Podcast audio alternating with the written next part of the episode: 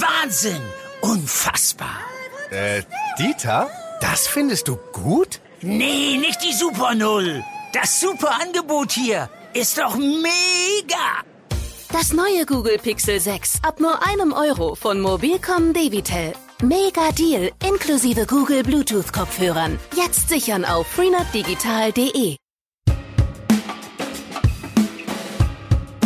Was das Traurige ist, das ist ja alles erst der Anfang. Wir haben November und wenn wir die Erfahrung ähm, des letzten Jahres nehmen, wissen wir, dass es in den nächsten Wochen eher härter als äh, leichter wird.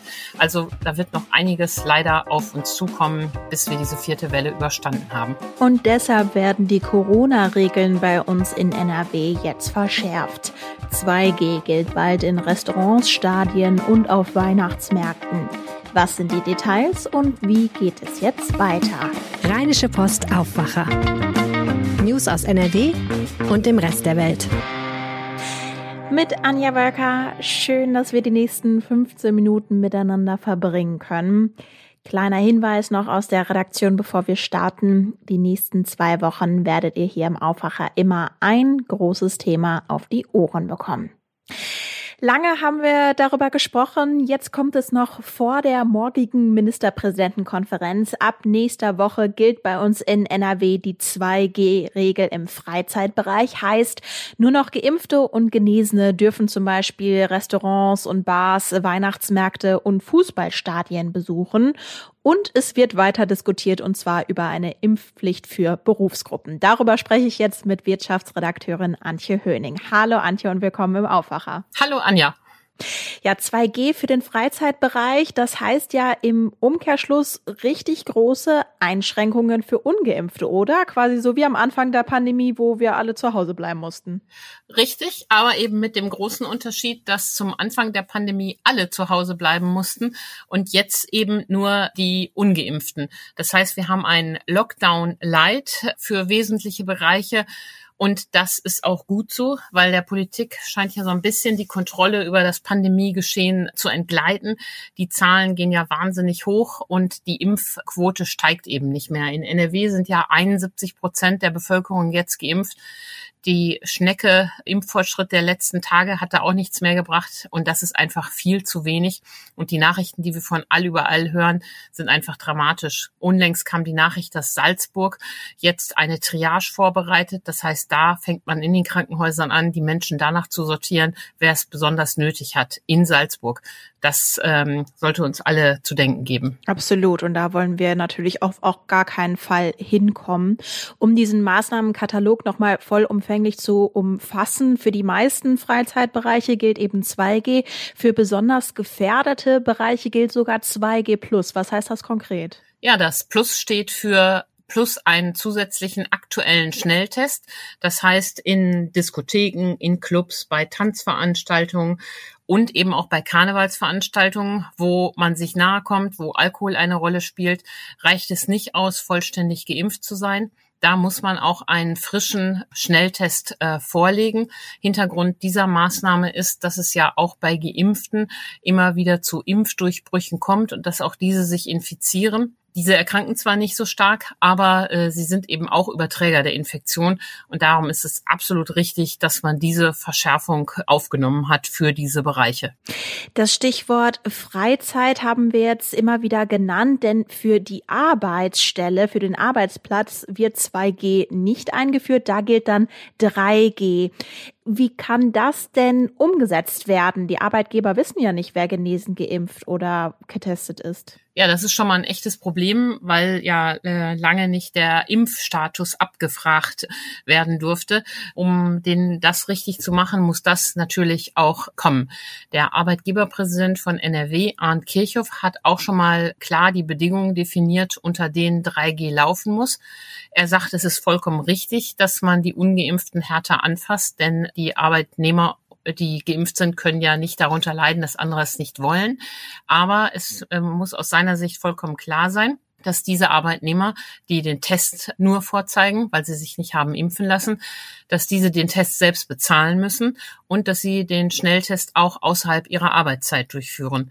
Wir erinnern uns zu Anfang, ähm, als das Testen einsetzte, waren viele Unternehmen ja sehr großzügig und haben ihren Mitarbeitern erstmal am Tagesbeginn erlaubt, ähm, dort auf dem Gelände auf deren Kosten einen Schnelltest zu machen. Da war ja schon mal eine halbe Stunde weg mit Anstehen und Abwarten. Das soll jetzt nicht mehr so sein. 3G am Arbeitsplatz heißt, man muss getestet auf eigene Kosten ins Unternehmen kommen. Aber jetzt mal, wenn ich mir das vorstelle, ich gehe am Montag zu meinem Arbeitsplatz, hat mein Arbeitgeber dann irgendwie eine private Sicherheitsfirma organisiert, die das dann wirklich am Eingang kontrolliert? Na, das wird den Arbeitgebern überlassen sein, wie sie das machen. Die werden dafür die Verantwortung tragen müssen. Das glaube ich nicht. Ich könnte mir eher vorstellen, dass man das in die äh, Verpflichtung ähm, der Teams gibt, der Betriebsleiter, der Bereichsleiter, wie auch immer, um das zu kontrollieren. Es wird sicher nicht jeder Handwerksbetrieb und jeder kleinere ähm, Hersteller jetzt einen Sicherheitsdienst engagieren können. Jetzt hatte NRW-Ministerpräsident Hendrik Wüst ja schon länger angekündigt bzw. angedeutet, dass NRW beispielsweise 2G einführen will, auch wenn das womöglich nicht alle Bundesländer machen.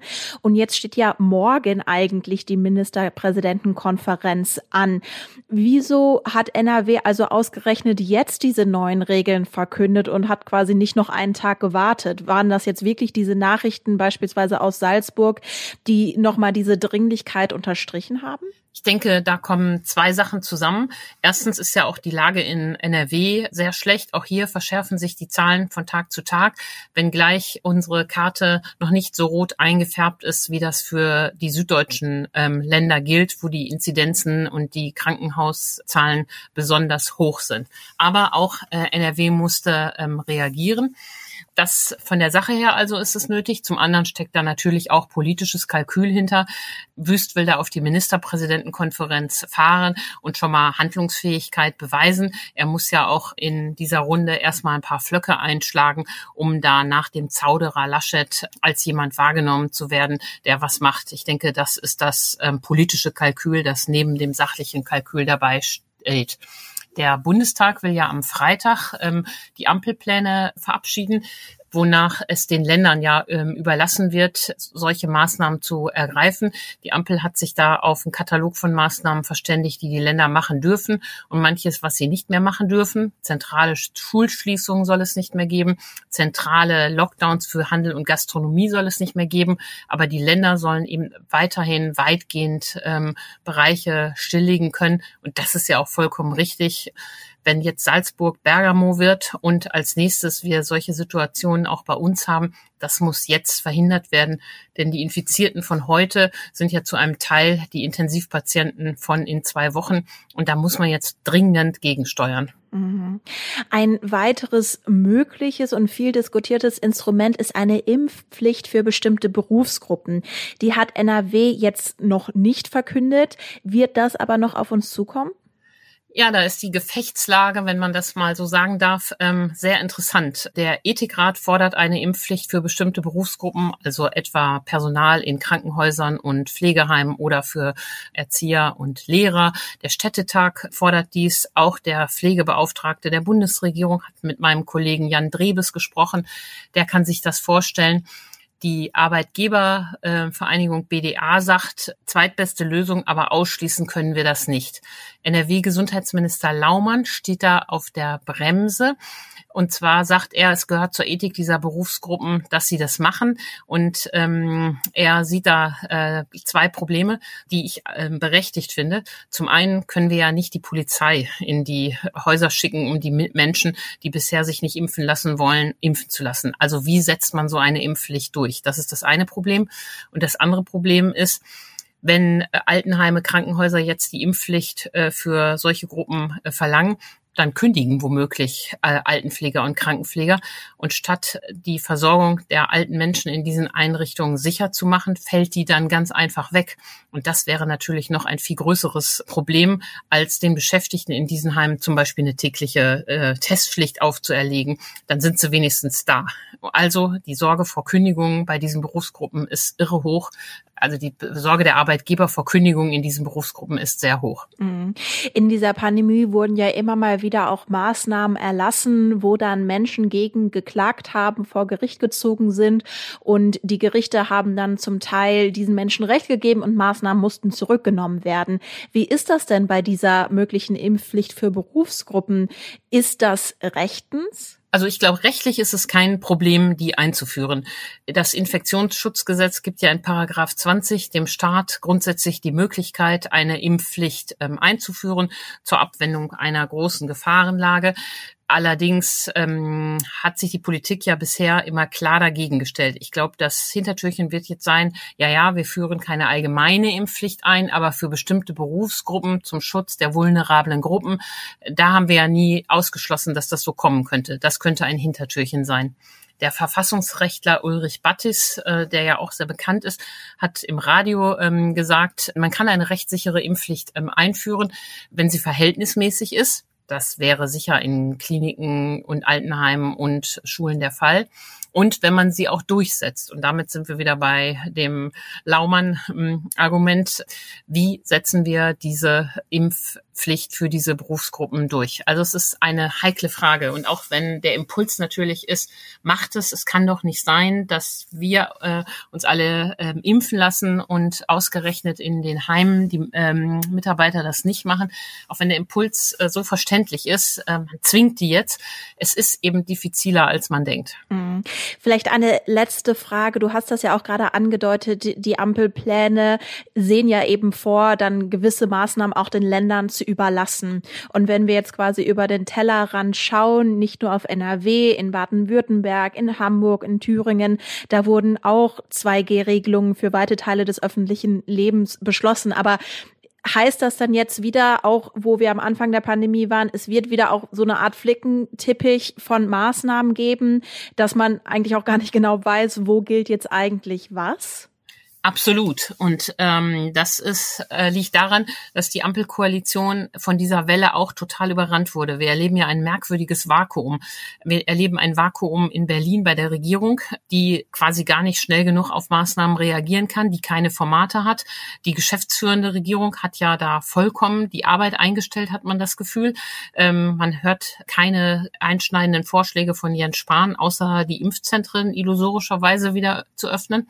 Aber wir hatten eben auch ein Vakuum bei der Opposition. Die CDU ist auch so unsortiert. Die kann auch in der Sache gerade gar nicht äh, stark sprechen.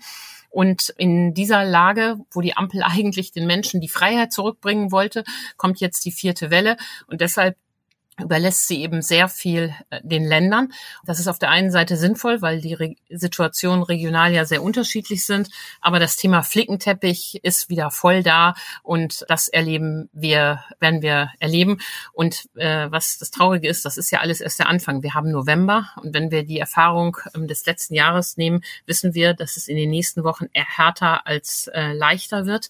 Also da wird noch einiges leider auf uns zukommen, bis wir diese vierte Welle überstanden haben. Äh, was ich ja auch immer wieder jetzt auch im privaten Bereich, also bei meiner Familie und Freunden gehört habe, ist dieses, oh, wir haben irgendwie gar nichts aus der Corona-Krise gelernt und jetzt sind wir eben schon zwei Jahre mit dabei. Heißt das also, dass diese ganzen Maßnahmen, das alles irgendwie nicht vorübergehen wird? Nein, nein, das heißt es sicher nicht. Ähm, selbst Christian Drosten, der Virologe, hat ja gerade im großen Interview nochmal dargelegt, ähm, dass das äh, nicht eine Sache von Ewigkeiten ist. Irgendwann werden wir auch diese Pandemie überwunden haben. Aber, und dann wird sich äh, auch das Impfen ähm, lohnt sich weiter. Wir boostern die Leute. Die alten Menschen, die sich jetzt hoffentlich alle boostern lassen, die sind nochmal richtig gut geschützt. Ähm, es gibt ja Studien, die zeigen, dass die dritte Impfung auch nochmal eine viel größere Wirkung hat als die zweite Impfung. Also nicht verzagen. Irgendwann ist wieder Licht am Ende des Tunnels, werden wir die Pandemie überwunden haben. Aber es wird eben erst der Fall sein, wenn alle geimpft oder infiziert sind. Und diese blöde Wahrheit ähm, wollen eben so viele Leute noch nicht einsehen. Und dann werden wir leben, mit dem Coronavirus äh, umzugehen. Mögliche neue Varianten, die ja zum Glück im Moment nicht das Problem sind, können wir dann vielleicht auch besser wegstecken. Also irgendwann geht auch diese Pandemie vorbei, ganz sicher. Okay, das waren schöne, etwas optimistischere Worte zum Schluss. Danke dir, Antje, für die Infos. Vielen Dank, Anja. Und das sind die Meldungen aus der Landeshauptstadt von Antenne Düsseldorf. Hallo. Hallo Anja und einen schönen Gruß aus unserer Redaktion in den Shadow Arkaden. Ich bin Philipp Klees und das sind unsere Themen an diesem Mittwoch. Die Zahl der bundesweiten Corona-Neuinfektionen hat einen neuen Höchststand erreicht. Das Robert-Koch-Institut gibt die Zahl heute mit 52.826 an. Vor genau einer Woche waren es 39.676 Ansteckungen. Die 7-Tage-Inzidenz steigt auf 319,5, ebenfalls ein Höchststand. Auch hier in Düsseldorf gehen die Corona-Zahlen weiter nach oben und das leider in allen Kategorien. Zwei weitere Menschen haben ihre Infektion nicht überlebt. Damit erhöht sich die Zahl der Corona-Toten auf 518. Innerhalb eines Tages melden Stadt und RKI 337 neue Infektionen. Dadurch ist auch die 7-Tage-Inzidenz wieder deutlich gestiegen, um fast 11 Punkte auf 224,2. Auch in den Krankenhäusern wird es voller. Aktuell werden dort 96 Corona-Patientinnen und Patienten behandelt, sieben mehr als am Tag zuvor. Auf den Intensivstationen müssen 21 Menschen behandelt werden. Im Gegensatz zur Inzidenz, die hier in Düsseldorf noch nie höher war, waren die Krankenhauszahlen Ende vergangenen Jahres noch wesentlich höher. Damals war die Impfaktion aber auch gerade erst angelaufen. Das Impfen ist der Schlüssel zum im Griff halten der Pandemie. Das ist auch die vorherrschende Meinung in den Düsseldorfer Kliniken. Antenne Düsseldorf hat im Vorfeld der morgigen Ministerpräsidentenkonferenz ein Stimmungsbild zur Corona-Lage eingeholt. Diese Lage ist angespannt. Mehr dazu von Arne Klü. 15 Krankenhauseinweisungen pro 100.000 Einwohner in einer Woche. Das war der relativ dramatische Corona-Stand im Dezember 2020. Aktuell liegt die Hospitalisierung bei rund fünf, also dreimal so niedrig. Die Impfungen machen hier den Unterschied. Das zeigt auch die Situation auf den Intensivstationen der Düsseldorfer Kliniken. Die allermeisten Menschen, die dort mit Covid behandelt werden, sind nicht geimpft. Vom Verbund katholischer Kliniken Düsseldorf wird der Wunsch geäußert, dass politisch alles dafür getan werden sollte, die Impfquoten bei den noch nicht geimpften und beim Boostern zu erhöhen. Im September waren die Reservierungsbücher noch voll, jetzt wird immer mehr rausgestrichen. In Düsseldorf gibt es im Moment massig Absagen für Weihnachtsfahren in Restaurants und Kneipen. Vor dem Bund-Länder-Treffen morgen appellieren daher Gastronomen an die Teilnehmenden, lasst uns weiter arbeiten wie bisher. Weitere Infos kommen von Sandy Droste. Im Antenne Düsseldorf Interview sagte Isa Fiedler, wir verhungern am ausgestreckten Arm. Sie spricht für die Altstadtwirte und die treffen die Absagen der Weihnachtsfeiern hart. Es ist ein großer Teil des Jahresgeschäftes. Darum appelliert sie an die GipfelteilnehmerInnen, Überbrückungshilfen zu verlängern oder andere Hilfsmaßnahmen auf den Weg zu bringen. Schausteller Oskar Bruch merkt jetzt schon, dass wesentlich weniger Touristen in die Stadt kommen. Er hofft, ohne Unterstützung vom Staat durch den Winter zu kommen und fordert darum Gleichbehandlung mit anderen Branchen. Gäste auf Weihnachtsmärkten, Eisbahnen und Karussells seien im Freien mindestens genauso sicher wie im Fußballstadion. Mit einer mehrjährigen Gefängnisstrafe ist am Landgericht hier in Düsseldorf der Prozess gegen einen Schönheitschirurgen zu Ende gegangen. Der Arzt muss für drei Jahre und vier Monate in Haft. Er hatte in seiner Praxis Po-Vergrößerungen angeboten. Zwei Patientinnen waren nach entsprechenden Operationen verstorben. Knapp fünf Jahre Gefängnis hatte die Staatsanwaltschaft gefordert. Das Gericht blieb letztlich knapp darunter. Der zuständige Richter sagte, der angeklagte Schönheitschirurg habe seine Patientinnen nicht ausreichend über die Risiken aufgeklärt. Zwei dieser Patientinnen waren nach der OP verstorben. Sie sich den Po durch eigenes Körperfett vergrößern lassen. Der Arzt hatte eine Schuld bis zum Schluss bestritten, seine Anwälte kündigten Revision an. Und jetzt noch eine Nachricht in eigener Sache. Wir wollen den Düsseldorfer Aufmacher noch besser machen und sind dazu sehr an eurer Meinung interessiert. Gefallen euch die Antenne Düsseldorf Nachrichten nach den zwei großen NRW-Themen oder wollt ihr unsere Meldungen direkt am Anfang hören? Schreibt uns gerne eure Meinung an aufwacher.rp-online.de aufwacher.rp-online.de und das solltet ihr heute auch noch im Blick behalten. In Dortmund startet heute Europas größte Messe für Modellbau und Modellsport. Auf der Intermodellbau stehen unter anderem Modelleisenbahnen im Fokus. Seit Corona hatte dieses Hobby wieder neuen Schwung bekommen.